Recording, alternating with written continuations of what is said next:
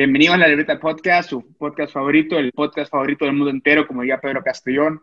Hoy está, nos acompaña en el plató Pedro, Justin McNabb y Julio. Empezamos con vos, Justin, porque me, me, dijiste hace poco que quería llorar.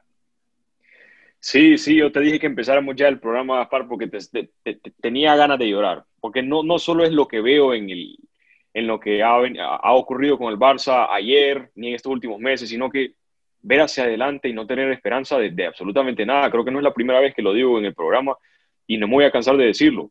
No le tengo fe ni esperanza ni, ni ningún motivo para creer en el Barça a corto y mediano plazo. Me parece que nos estamos metiendo en un hoyo terrible, tanto deportivamente, financieramente, ya sabemos que tenemos una deuda gigantesca.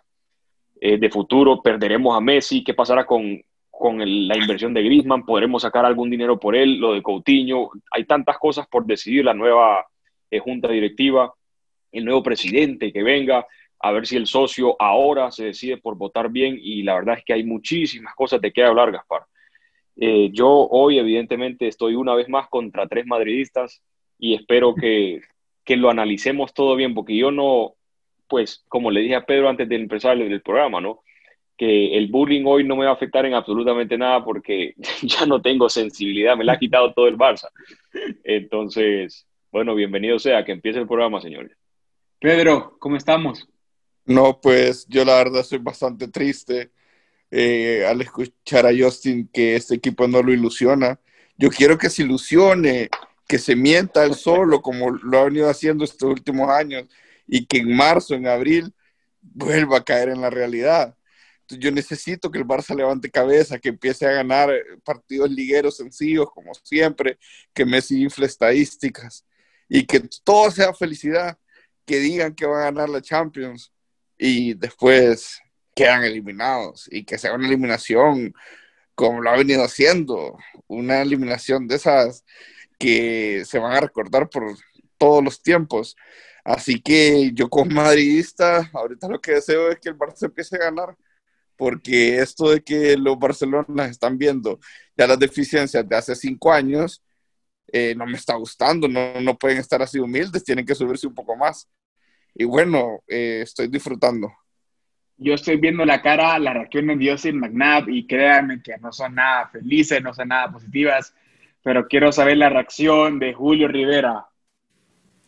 Bueno, yo, eh, Gaspar, Justin, Pedro, un gusto estar acá con ustedes otra vez y a todos los que nos están escuchando en eh, la Libertad Podcast. Bueno, un partido eh, para olvidar para el Barcelona, y así está haciendo últimamente. Venían levantando cabeza, ganando partidos en la Champions, le ganaron el partido de la Juve bastante bien, luego eh, sacaban los partidos por poco, empataron con el Alavés, perdían,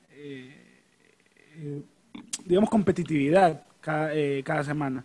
Este partido ya es como la guinda, la, la cereza del pastel, pues se vio un Messi horrible, un Griezmann horrible, un, planteamiento que, el Cholo Simeone no le pudo contrarrestar al 100%. Entonces, a ver, a ver qué le depara al Barcelona, que la, por lo menos la perspectiva de los aficionados culés, como ya escucharon a Justin, ya no es del todo positiva. Y, yo creo que, que el Barça ya está en una situación bastante crítica. Se fue el presidente, y, se está viendo la decadencia de algunos jugadores en el Barcelona, pierden piezas importantes, se lesionó a Sufati, ahorita en, en el partido contra el Atlético se lesionó Piqué, Sergio Roberto, entonces la temporada pinta un poquito bastante mal para el Barcelona, teniendo en cuenta que con este nivel de Lionel Messi no aspiran a absolutamente nada. Justin, ¿qué es lo que más te preocupa del Barça? Que Messi no está, la lesión de Piqué, que no está por un, un periodo de tiempo Ansu Fati, que un 4-2-3-1, que Ricky Push no juega nunca, que Kuma no tiene idea, al parecer, además de un doble pivote, que Griezmann no se encuentra. ¿Qué te, más, qué te preocupa más? Pues todo eso radica, todos esos problemas que mencionaste, Gaspar, tienen su raíz en que el equipo no funciona bien porque Kuman ha decidido adaptar un sistema que aquí no va a servir. Ese 4-2-3-1 si, si vos lo pudiste notar, que a vos te fascina el tema de la táctica y analizar cómo, cómo van los partidos, no tuvimos superioridad numérica en ninguna zona. especialmente en el medio campo, que es cuando es donde el Barça necesita tener superioridad numérica para poder marcar las diferencias en el tiempo y espacio contra los rivales, especialmente contra el Atlético de Madrid. A mí me dio tanta tristeza ver la estadística a medio tiempo que decía que la posesión iba prácticamente al 50%. Y, y, no es contra el Manchester City de Pep Guardiola, no, no, no, no. Es contra el Atlético de Madrid del Cholo Simeone. 50-50. O sea que no es porque no, no es porque Kuman no quiere tener el balón, no es porque los jugadores no quieren tener el balón, es simplemente, simple y sencillamente porque nos vemos superados por el rival y no podemos ni presionar, ni tener el balón, ni contenerlo cuando, cuando lo, lo conseguimos, cuando, cuando logramos quitar. Los rivales nos pasan por encima en absolutamente todos los aspectos. Y eso tiene que ver muchísimo con el sistema, que es ese 4-2-3-1 con el que insistí ayer en Twitter y, lo vengo, bueno, yo y muchos que lo notamos, venimos diciendo que el 4-2-3-1 no funciona. Eh, que quisiéramos volver a 4-3-3 porque eso nos daría la superioridad numérica en el medio campo, por ejemplo, cambiando a una sola pieza, sacando a Grisman, que no está aportando absolutamente nada. Y no es una falta de respeto si digo que estamos jugando con 10. Yo creo que todos estaríamos de acuerdo que jugamos con 10 cuando juega Griezmann, que es básicamente todo el tiempo, porque ese hombre juega por decreto, ¿no? Juegas, esté bien, esté mal, meta un gol, no meta nada, no, no, no, aporte absolutamente nada al juego, no importa, él va a jugar simplemente por el nombre y por lo que nos costó y por lo que nos está costando su ficha, que son casi 40 millones de euros brutos al año, que es una barbaridad. Entonces, simplemente sacando a Griezmann, poniendo a Messi de falso 9, y por Griezmann metiendo a Ricky Puch, creando superioridad numérica en el medio campo con un 4-3-3, solo eso cambiaría muchísimo al equipo. Ahora vendrían otras directrices y matices tácticos que implementaría Kuman, ¿no? Pero simplemente con ese cambio yo estoy convencido que si este Barça es un 3 de 10, porque está bastante mal, bastante, bastante mal, por no decir algo peor, que no me puedo dar el permiso de decir, eh, pasaría perfectamente a ser un 6 o 7. Es decir, ya podríamos empezar a competir. Y eso es a, a mí lo que más me preocupa, Gaspar. Entonces te pregunto a vos, ¿será ese el mayor problema del Barça o no? Mira, la verdad que yo soy un defensor del 4-3-3 también. Yo creo que jugar con dos pivotes en el medio campo te, te quita que tu medio centro sea único, que se relacione en ese espacio, en ese espacio, en la, en la, base, donde el jugador tiene que relacionarse mucho, tocar mucho, ordenar mucho. Y todos sabemos que ese jugador es eh, Busquets, así Busquets, y debería terminar siendo Busquets. Creo yo que por ahí ese es el camino del Barça. Estaba hablando de Sergio Busquets, que a Sergio Busquets se le tiene que acompañar bien. Y yo soy un defensor de Busquets, que se le tiene que acompañar bien, que se le tienen que poner jugadores cercanos a él yo creo que, que, que entre en, en, el colectivo, que entre en el equipo, eh, Ricky Puch es importante. Yo creo que no hay jugador ahorita en el Barça eh, contra el partido Atlético de Madrid. Se vio cuánto hizo falta Ricky Puch para circular, para generar, para ordenar el equipo. Se vio un equipo primero desorganizado el Barça, totalmente desorganizado, tras pérdida eh, cuando la tenía, cuando disponía el balón también eh, era difícil que pudiera generar algo. ¿Por qué? Porque también hay jugadores como Dembélé que todavía no, no, terminan de entender el sistema, no terminan de entender el modelo, porque, bueno, ¿qué decimos de modelo? Ya no hay modelo en el Barça, no hay modelo en Can Barça, entonces sí. es, es, complicado, es complicado, pero, pero yo, yo creo que, te digo, como entrenador, estás muy adentro, estás muy con tu idea, estás muy con tu estilo, estás muy con tu 4-3-1 siendo Kuman, pero hay, cosas que te afectan, y te afecta, pues, no tener un jugador no saber, por ejemplo, Frenkie de Jong realmente a dónde te puede rendir más y mejor.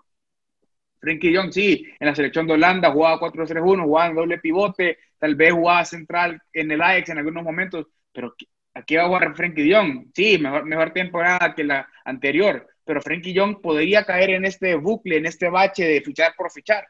También se fichó, se fichó a, Griezmann, ah, por campeón del mundo. Ah, se ficha a Frenkie de Jong por su gran temporada en el Ajax pero quiero saber qué piensa Julio. No estoy de acuerdo, no estoy de acuerdo en que se diga que se fichó a Frenkie de Jong por fichar. Yo creo que el mejor equipo para Frenkie de Jong después de su gran temporada en el Ajax era el Barcelona. Yo estoy convencido sí. de, de, eso, pero eh, en el escenario ideal. Eh, en el escenario ideal era el mejor jugador para el Barcelona, porque era un jugador que no es del todo posicional, sino que tiene esa velocidad para romper y para, superar líneas con facilidad.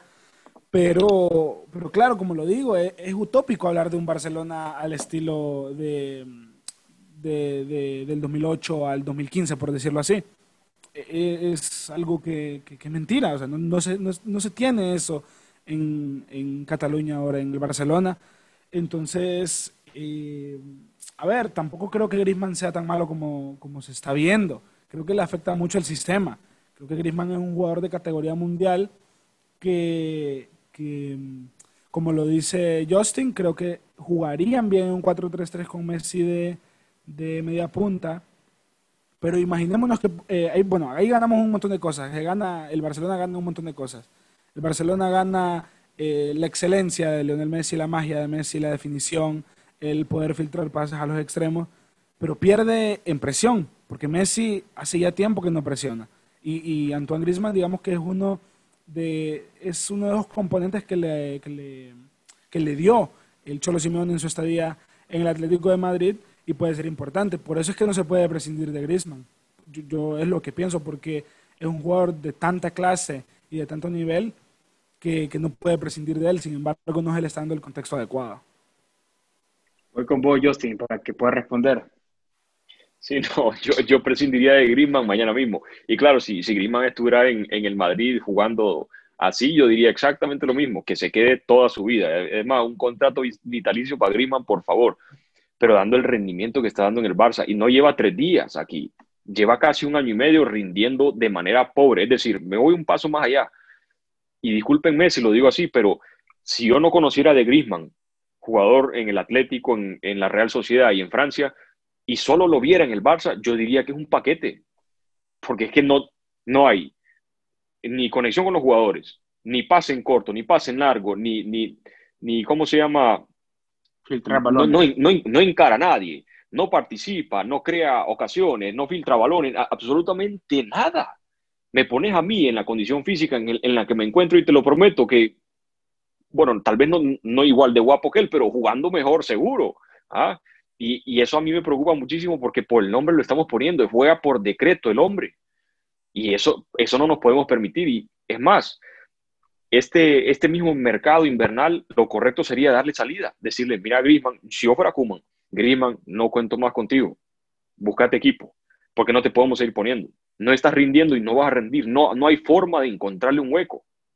Y sacando a Grisman y añadiendo un jugador en el medio campo que es, por cierto, lo que hace Kuman al revés, que cuando quiere ir a, por el partido a la desesperada quita un mediocampista para meter un delantero.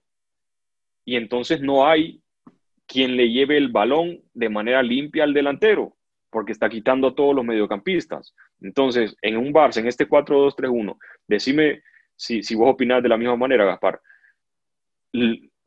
falta el vínculo entre el doble pivote y la delantera. Hay un hoyo tremendo, un hoyo tremendo que tiene que cubrir Messi bajando hasta la zona de interiores, eh, perdón, hasta la zona del doble pivote, que es más, atrás todavía.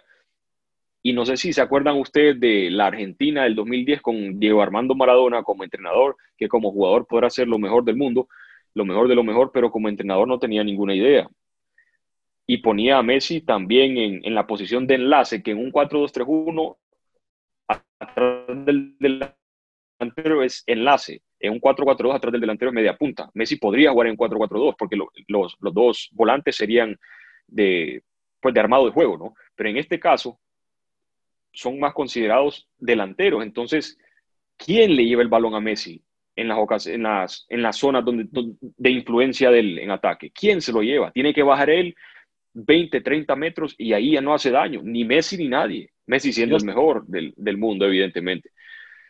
Entonces, yo, yo recuerdo el año pasado cuando Quique Setién decidió meter a Ricky Puch, Messi jugaba 15 metros arriba. ¿Por qué? Porque estaba cómodo y sabiendo que había alguien en el equipo que le podía llevar el balón. Yo limpiamente. Y yo sin Julio y Pedro, yo creo que una cosa, parece que estamos volviendo el tiempo atrás, parece que estamos hablando de Quique Setién, y es cierto, lo que hizo Quique Setién de adelantar a Messi fue muy importante, pero antes estuvo Ernesto Valverde, y en esa zona del medio centro fue donde recibía a Messi con Ernesto Valverde, recibía en, en, esa zona del campo, y no, él no tenía la verdadera influencia. Ahora, Pedro, con Argentina, como lo hice en el último partido Messi con Argentina, con este medio campo de Rodrigo de Paul, Giovanni Lo Celso y Leandro Paredes no, pues eh, yo siento que eh, en ese contexto de la selección argentina, eh, como lo mencioné en el podcast que hicimos acerca de la Comebol, creo que Messi está aportando bastante y, lo están ayudando a que él esté en la frontal del área, que es donde Messi es totalmente indefendible. Y quiero, quiero rescatar algo que dijo Justin, que, que estoy totalmente de acuerdo es la falta de competitividad del, equipo, porque eh, los resultados van y vienen, muchas veces simplemente no se da, la pelota no entra, pero es que el Barça está muy, muy corto de ritmo competitivo y eso puede ser algo eh, mortal para, sus aspiraciones. Y no lo digo solo en este, solo para esta temporada, sino que en, los próximos dos, tres años, eh, con ese ritmo competitivo que tienen, es, eh, es difícil verlos, verlos ganar algo eh, en Europa, sobre todo. Entonces, creo que los últimos años de Messi eh, pueden ser días muy, muy, muy grises. Y eso es bastante, bastante difícil porque es la máxima leyenda del club. Y, y bueno, qué difícil que los últimos episodios estén así la falta de competitividad se va ganando con el paso de los partidos, con, el, con buenas victorias en partidos claves, pero no, no veo que las vayan a sacar. No veo que las vayan a sacar y, el Barça ya está fallando en el día a día también, en los partidos de liga. Eh, creo que esa puede ser una liga que, que la puede ganar otro y es algo que le vendría muy bien a la liga española. No veo al Barça eh, ganando la liga, no veo al Madrid, podemos ver otro campeón. No sé qué piensan de eso. Sí, seguro, seguro. Le estamos dando toda la motivación del mundo al Atlético de Madrid. Yo creo que nadie más va a ser capaz de pelear. El Valencia termina, bueno, el Sevilla me gusta muchísimo, el Sevilla de Lopetegui, pero yo creo que no tienen la capacidad en la plantilla, el fondo de armario como para poderle competir a, a un mal Barça y a un mal Madrid. Yo creo que el Sevilla no, pero sí podría ganar la liga otra vez el Atlético de Madrid después de seis años. Yo sé lo que querés escuchar, Gaspar, pero se, me, se me hace difícil ver a una Real Sociedad aguantando la tres. ver a un equipo que juega tan bien, eh, un entrenador que lo ha hecho tan bien estos dos años como Manuel Alguacil, pero lo decía Justin, el si incluso el Sevilla no tiene el fondo de armario para pelearle al, al, mal Barça o al mal Madrid o a un buen Atlético, menos veo una Real Sociedad. Eh, tiene piezas interesantes, pero a ver cuánto aguanta, ¿verdad? Igualmente, yo no creo que el Barcelona vaya a quedar duodécimo. Yo creo que va a pelear esos tres primeros lugares, pero, pero esa es, la, es la, la, situación actual. El Barça está duodécimo, así como lo digo. Y sí, tiene dos partidos menos, pero, pero yo creo que no se puede permitir el Barcelona estar en una situación tan negativa. Y ese es otro buen punto, Julio, porque yo estoy empezando a, a temblar. Estoy empezando a temblar porque, si bien es cierto, estamos alrededor de. Eh, bueno, el Barça, en la jornada, de liga, décima jornada, pero la octava para el Barça, que es casi el 25% de, de la competencia. Estamos en la posición número 12. Yo estoy empezando a, a temer no entrar a Champions, sinceramente. Sinceramente, y esto va a ir de mal a peor y en enero vamos a ver tantos rumores de que Messi se va, de que Messi se va, y eso, créanme, que va a influir muchísimo en la plantilla, tanto en Messi como en los, demás jugadores. Y yo, sinceramente, no. Vamos, yo, yo, yo, no soy escéptico con nada en, mi vida, yo soy muy positivo, pero en este caso dudo muchísimo, o por lo menos creo que nos va a costar una vida entera meternos entre los cuatro primeros. Sí, no, y se lo prometo que no estoy tratando, no estoy exagerando. Tengo miedo de, que termine pasando eso.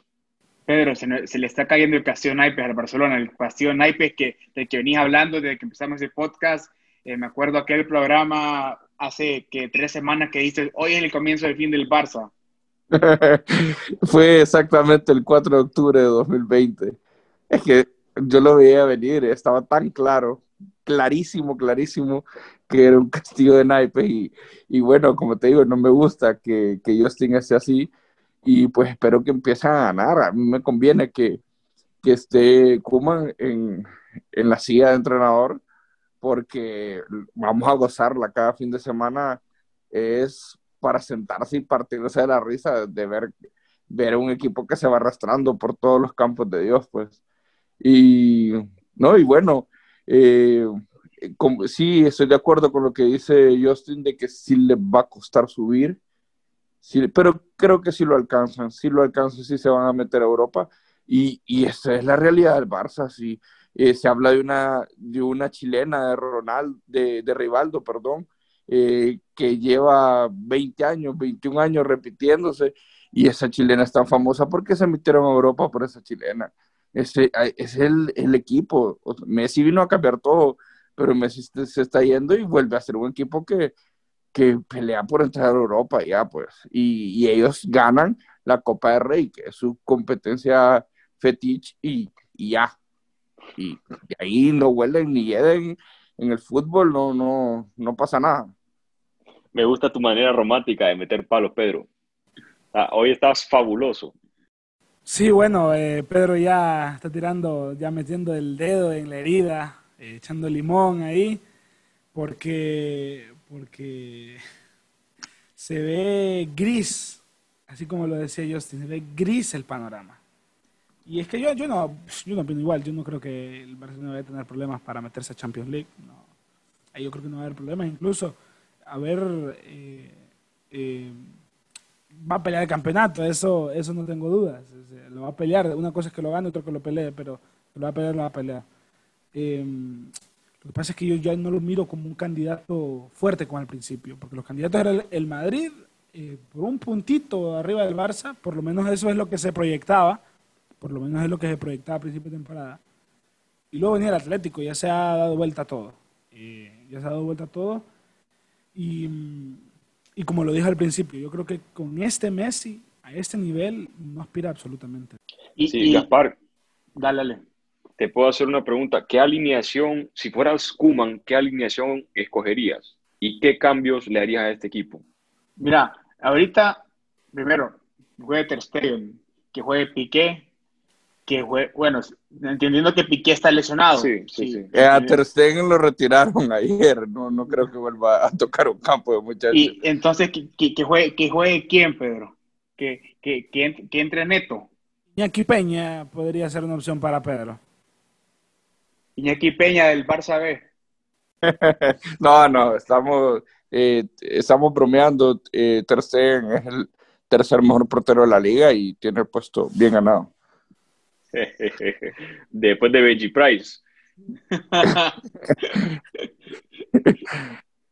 Entonces sí, yo pondría Ter Stegen, Ronald Araujo, que le veo mucho, mucho potencial, mucho futuro. Se, está se formó en el Barça B, se formó con un entrenador que estuvo en, el Celta de Vigo hace poco, eh, con Oscar García de Guinet, y también eh, estaría con, con Piqué. Piqué tiene un año, dos años de competencia más y Jordi Alba, tal vez Alfonso Davis para el futuro, ese lateral izquierdo que ahora es casi extremo, carrilero del Bayern, que nadie lo detiene. Eh, después, el, lateral derecho, el lateral derecho podría ser Kimmich en, en un futuro también. O no, y Serginho... Serginho Dest también, Serginho Dest. Serginho Dest que juega en las dos posiciones, juega el lateral izquierdo, el lateral derecho. Y incluso Sergio Roberto podría ser, pero no, no, no, me convence realmente como un lateral que exactamente necesita el Barça. Después, eh, la última temporada de Busquets, seguramente el último rodeo, el último baile de Busquets, ya, ya no, ya simplemente que se queda ahí. Yo creo que ya no, Busquets tiene ya para más fútbol. Yo jugaría con un Ricky Push en un interior. Realmente yo veo a un Ricky Push en un interior muy fuerte, pero muy fuerte. En el, en el otro interior tal vez jugaría Está Pjanic, está eh, De Jong. un Frankie de Jong, un Frankie de Jong, realmente, pero problema es el mismo problema de antes. Frankie de Jong, ¿dónde te va a rendir más? Como interior, como medio centro, como central, como, porque juega central con el Barça también. Ahora en Barça juega central en algunos momentos. Entonces, ¿a dónde te rinde más Frankie de Jong? No, eh, esos muchachos holandeses de Leeds y de Jong creo que eh, vienen por FedEx. Nunca me convencieron, solo fueron de una temporada, pero bueno, o sea. No, no, no, son, son, jugadorazos. Son jugadores. Yo, yo, creo que De Jong se podría adaptar perfectamente a la posición de, de, interior. Yo creo que sí. Más bien, a mí me, me da mucho que desear en la posición de pivote. Si lo ponemos junto a Ricky Puch y Pjanic, por ejemplo. ¿Quién haría la labor defensiva de Busquets? El mediocampo Messi, Xavi, eh, eh, perdón, Xavi, Iniesta, Busquets funcionaba porque Busquets es un monstruo defensivo. Y parecerá que no, pero a la presión, cobertura de espacios, eh, ¿quién era mejor que Busquets? Entonces, me faltaría eso. Yo creo que Frenkie de podría jugar de interior. ¿Y en el ataque a quién pondría, Gaspar? Bueno, yo estoy de acuerdo con la idea de Messi falso 9.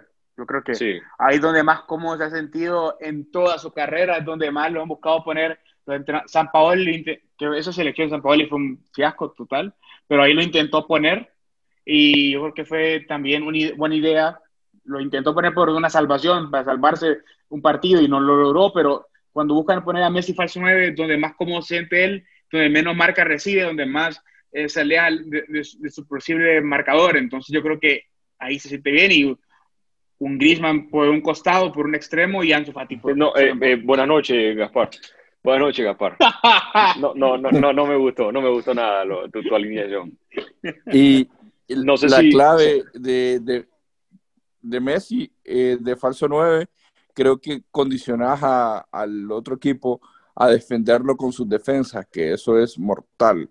Eh, a Messi lo tienen que, que, defender los mediocampistas porque eh, se ha demostrado que que una marca se, se, la quita bastante fácil, así que si condicionas al equipo, al, rival, a que lo defienda con sus defensas, Messi va a ser más cerca del gol. Correcto, y no sé si ustedes se fijaron que en el mejor momento de Messi, discúlpame, el mejor momento de Messi, de falso 9 jugaba con dos pseudo extremos, y me refiero a pseudo extremos como Pedro y Vía, que en realidad son delanteros, pero jugaban de extremos eh, justamente por Messi, porque Messi jugaba por el medio, pero ellos hacían la labor, no se pegaban a banda, sí, pero hacían constantes desmarques de ruptura al área, constantes, constantes, constantes. Entonces eso mantenía ocupada la línea de cuatro, tanto a los laterales, porque se metían entre los laterales y los centrales, para darle el carril de, de afuera al lateral. Exacto, estaban en ese intervalo, entonces los centrales no podían salir porque dejaban ese hoyo.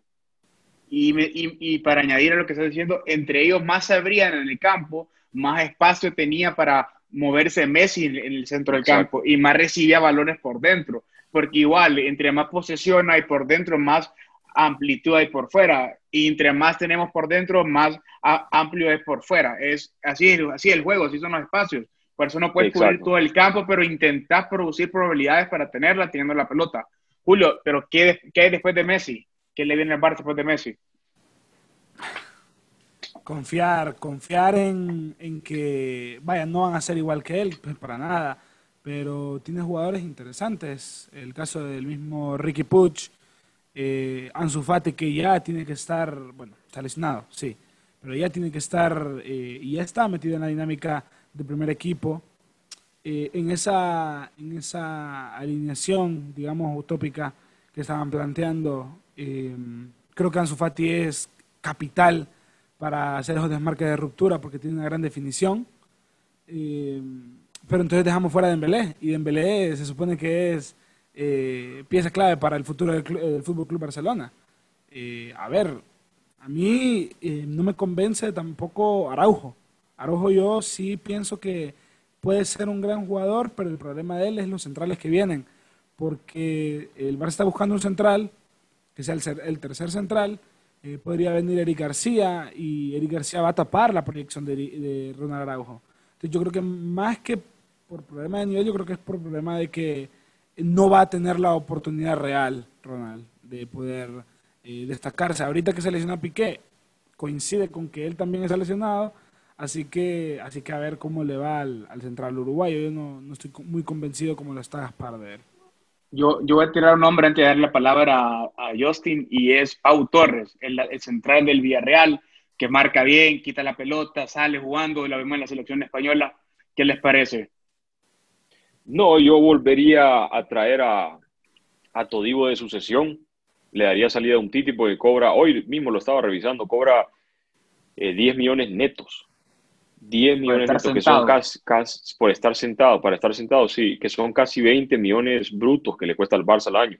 Para un jugador que evidentemente tuvo un rendimiento espectacular los primeros dos años, pero de ahí, pues, ha estado lesionado no necesariamente por irresponsabilidad de él, ¿no? Porque él escogió un tipo de tratamiento y no le salió, no le resultó y parece que ya no puede incluso su, su carrera haber acabado, por lo menos en este nivel. Entonces, le daría salida a un Titi yo me quedaría, por más jugadorazo que sea Pau Torres, me quedaría con Araujo. A mí me parece un, excelente central, un excelente central en todos los sentidos, en anticipación, en posicionamiento, en sacando el balón jugado de atrás. No es Piqué, no es Piqué en el sentido de la técnica, pero en velocidad, en fuerza, en el giro, va bastante bien de cabeza, es agresivo en la marca, entonces me parece, y digo exactamente lo mismo, son dos jugadores muy calcados, incluso la altura, la envergadura y todo, son jugadores espectaculares. Yo me quedaría con esos dos centrales y con Lenglet y Piqué, si decide Piqué quedarse la próxima temporada.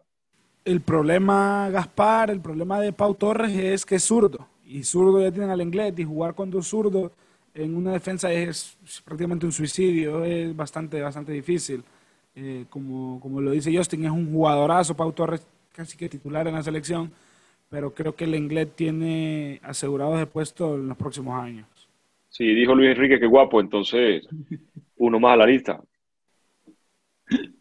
Pero, ¿y ustedes creen realmente que Messi se va a ir en verano, que se va a ir, perdón, en este, en este, en este, en este mercado de invierno? ¿Ustedes cómo ven la situación del Barça de aquí a ese, a ese momento, con, con el Víctor Font, con Joan Laporta cerca. Te lo dejo a vos, Justin, porque vos conoces muchísimo el tema. A día de hoy, te diría que sí. Además, rotundamente sí. Creo que Messi se va.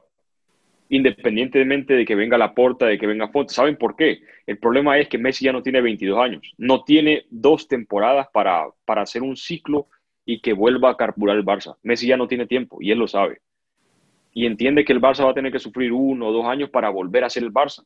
Porque esto no es de fichar un par de jugadores y que todo vuelva a ser como siempre. No, no funciona así. Porque se nos han ido muchísimos jugadores que nos han hecho grandes. Que claro que se podría competir por, por todas las cosas, pero acuérdense que, que el Barça aspira a las tres competiciones. Y eso es a lo que quiere aspirar Messi. Y entiende, yo entiendo y entendemos todos que el Barça, pues de un día para otro no está para, para ganar Champions League y Copa una vez más. Entonces, me parecería que a día de hoy, en noviembre de 2020, te diría que sí, que se va. Y justo ahí voy yo, Justin. Yo creo que eh, la única posibilidad de que, Messi se quede es que el Barcelona quede campeón de Liga, de Copa, de Champions League, que llegue la puerta, que llegue Xavi. ¿Y cuál es la probabilidad de que se den todos? Ninguna. Es correcto. Entonces yo, por lo tanto, pienso igual que vos. Yo creo que Messi al final de la temporada se va a ir por lo mismo que vos decís, porque no tiene tiempo, porque Messi no está ya para empezar un proyecto. Pedro, ya, ya vamos a terminar el programa. Queríamos escuchar unas palabras de Pedro Castellón. Pedro, ¿cómo es a este a este Barça sin Messi? vos como rival, pero también entendiendo que, el Madrid ocupa el Barça que esté bien para que le exija, porque el Madrid sin el Barça es como el yin y el yang, es como el negro y el blanco, todo esto, los poderes que se oponen. ¿Vos, cómo lo ves? Si, si me, un Barça sin Messi, a Pedro le vuelve a salir el pelo. así, así creo que estaría la cosa. No, no, no. Eh, la verdad sí sería una baja importante, eh, no solo para el Barça, sino para la liga. Yo, yo soy un amante de la liga española y perder a Messi eh, sería catastrófico. Pero, pero bueno, tiene que pasar y la verdad es que siento que eh, estos minutos, estos partidos, esta temporada es un extra de, Messi, se tuvo que haber ido eh, en, este, en este verano y, y pues no, lo, lo, quisieron alargar, quisieron alargar eh, la, las humillaciones y se va a ir con otra humillación encima y lamentable, la verdad. Pero, pero bueno, eh, hay, hay, que aprender a, a, vivir sin Messi y hay que regresar a, lo que son, pues, a, luchar por entrar a Europa, eh, ser un equipo que pelea la copa, como lo dije anteriormente, y, y que rasguñe una que otra liga. Y la vamos a disfrutar. Por suerte está bien el Atlético. No, sí, bueno, eh, Pedro, no solo para decir que se me vino algo a la mente, tipo que decías que era un extra de Messi esa temporada, como cuando vemos las películas, eh, o sea, maravillas de películas, eh, así como, digamos, haciendo una, una analogía con la, con la, carrera de Lionel Messi en el Barça, pero ya está en la temporada más o menos de los bloopers, ¿verdad? Estamos viendo eso, más o menos. correcto, correcto. Pero eh, añadiendo lo que, está, lo que está diciendo Julio, yo creo que los bloopers los primeros los, dieron los directivos, la junta directiva del Barça, toda la gente, el soci también. Entonces, ahí está. Ahí, ellos, hicieron el blooper y Messi está cerrado el telón. Así es, a ver qué. Eh, a, ver cómo les va en, en, entre semana de Champions, ¿verdad? Sí, el Barça juega el martes. ¿Juega contra la Juve? Dinamo de Kiev. Dinamo de Kiev en, Kiev, sí. Ok, ok. Bonito partido para, para, para hacer otro ridículo. Sí, yo creo que sí. Las posibilidades apuntan a eso. Cerramos con un, con, con un mensaje para la afición culé, Justin. Pues, ¿qué, qué mensaje puedo dar ahora? ¿Qué mensaje de, de ánimo puedo dar ahora? No, un mensaje de realidad, tal vez. De, uno de realidad, bueno, afición, estamos todos juntos sufriendo por esto. Si ya pasamos 10 años con Sandro Rosell y con Bartomeu juntos, podemos pasar unos dos o tres años más mientras el Barça se recupera y vuelve a ser el Barça que, por el que nos enamoramos. Porque repito, creo que es importante volver a decir que desde que estuvo Sandro Rosell, de 2010, y después en 2015 Bartomeu, hemos sufrido toda esa etapa y hemos seguido ganando títulos, es cierto, ganamos un triplete en 2015, pero con la herencia de los Cruyff, de los Laporta, de los Guardiola y toda esta gente. Pero algo creado por Sandro Rosell y por, la, por, por Bartomeu, que son de la misma camada, por ellos no hemos ganado absolutamente nada, nos han dejado un solar tremendo. Lo bueno es que vienen elecciones y si ganan o Laporta o Víctor Font, yo creo que en un par de años volvemos a ser un Barça fuerte y quién sabe, tal vez antes, tal vez antes. Espero que, podamos empezar a levantar cabeza y, y a ser reconocibles una vez más. Así que ese es mi mensaje de esperanza y de fe, pero no garantizo de que sea así, o por lo menos no tan rápido. Confiando en que el socio vote bien esta vez, por cualquiera de esos dos candidatos, Víctor Font o Joan Laporta, son las únicas dos opciones válidas. Todos los demás no, no, no, no, no funcionan. Te veo, Julio, para un mensaje a los madridistas. Sí, bueno, nada más para decir que veo que no le ilusiona para nada a Tony Frakes a, Justin. No, no, no, no, no, no, no. bueno, no, nada más eh, mandar un saludo, si puedo, Gaspar, también a los culetes que esto, esto va empezando. Las ligas son así. El Barça es el segundo no, eh, o, el primer equipo eh, mejor en, en, España, ahí con el Madrid, porque digamos que el Atlético es un escalón debajo. Eh, entonces que no se preocupen, que es un bache que están pasando ahorita de temporada, pero ya es una costumbre a nivel global. Ya, ya para del lado madridista, pues ver eh, lo que pasa en esta semana de Champions importante para por si por si se pierde con el Inter es bastante crítica la situación pero a seguir a seguir trabajando y, y, bueno nos vemos en el próximo episodio. Pedro. Bueno eh, al, a los aficionados del Barça les digo que se le vienen partidos complicados al Betis y al Getafe y ahí pueden ir escalando puestos porque esa es su liga actualmente en la media tabla Fantástico, gracias por, elevarme la moral, Pedro. Ya puedo irme a dormir tranquilo. Así es, esperemos que, ah, esperemos que hayan escuchado este podcast y se vayan a dormir pensando en el Barça, en el Madrid y en lo que se viene para la Liga Española. Mandamos un fuerte abrazo, un fuerte saludo a nuestros amigos del Progreso de la zona, de la norte, que están pasando por momentos difíciles, nos solidarizamos con ellos y esperemos que esta situación mejore. Y bueno, con su permiso, nos pueden seguir en Libertad Pod en Twitter, la Libertad Podcast en Instagram. Hasta la próxima. Hasta luego, hermanos.